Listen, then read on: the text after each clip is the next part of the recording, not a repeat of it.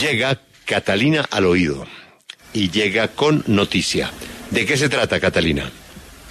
Buenos días, Julio. Seguimos al oído del caso Odebrecht en Colombia y la investigación que desde hace un tiempo venimos adelantando.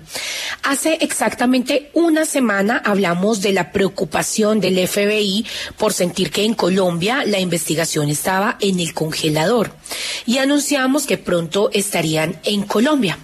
Al oído y en primicia les cuento que agentes del FBI del más alto nivel y de la Oficina Anticorrupción de la Florida, bajo la dirección de la Fiscalía de Washington, llegaron hace dos días a Colombia y ya se han adelantado labores investigativas que ayudarán a esclarecer el misterio de Brecht en su capítulo en Colombia que déjenme decirles que curiosamente, luego de que hemos anunciado que llegaría una comisión del FBI a Colombia y sabiendo que están hace dos días en el país, ayer sale el primer comunicado por parte de la Fiscalía que descongela esta investigación que tan silenciosa pasaba en Colombia.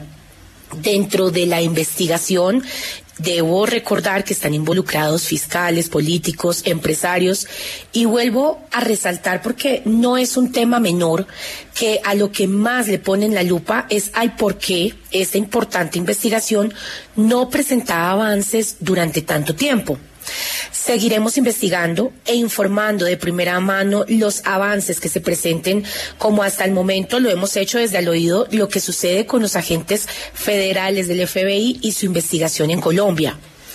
Pero además, Julio, para cerrar, luego de conocerse que imputarán los cargos contra Daniel García, quien hasta ayer fue candidato al Senado por el Centro Democrático y quien además renunció al partido, por lo que considera que lo dejaron solo, tras las distintas versiones que se tejen por su comunicado tal y como lo contó Camila Conca, hablamos desde al oído con una fuente para saber qué era lo que realmente había sucedido y por qué los fuertes comentarios.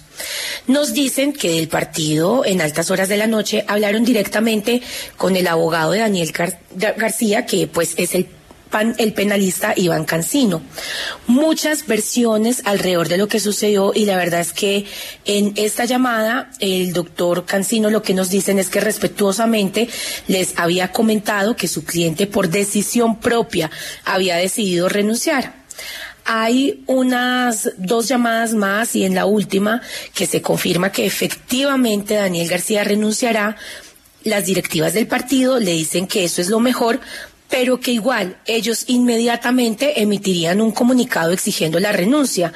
Lo que supimos es que les, el abogado les pidió que no lo hicieran, que eso solo lo afectaría y generaría mayores heridas que eran innecesarias, ya que Daniel pensaba por voluntad propia renunciar y esta es la molestia que pese a lo que la defensa habló con el partido, el comunicado igual salió.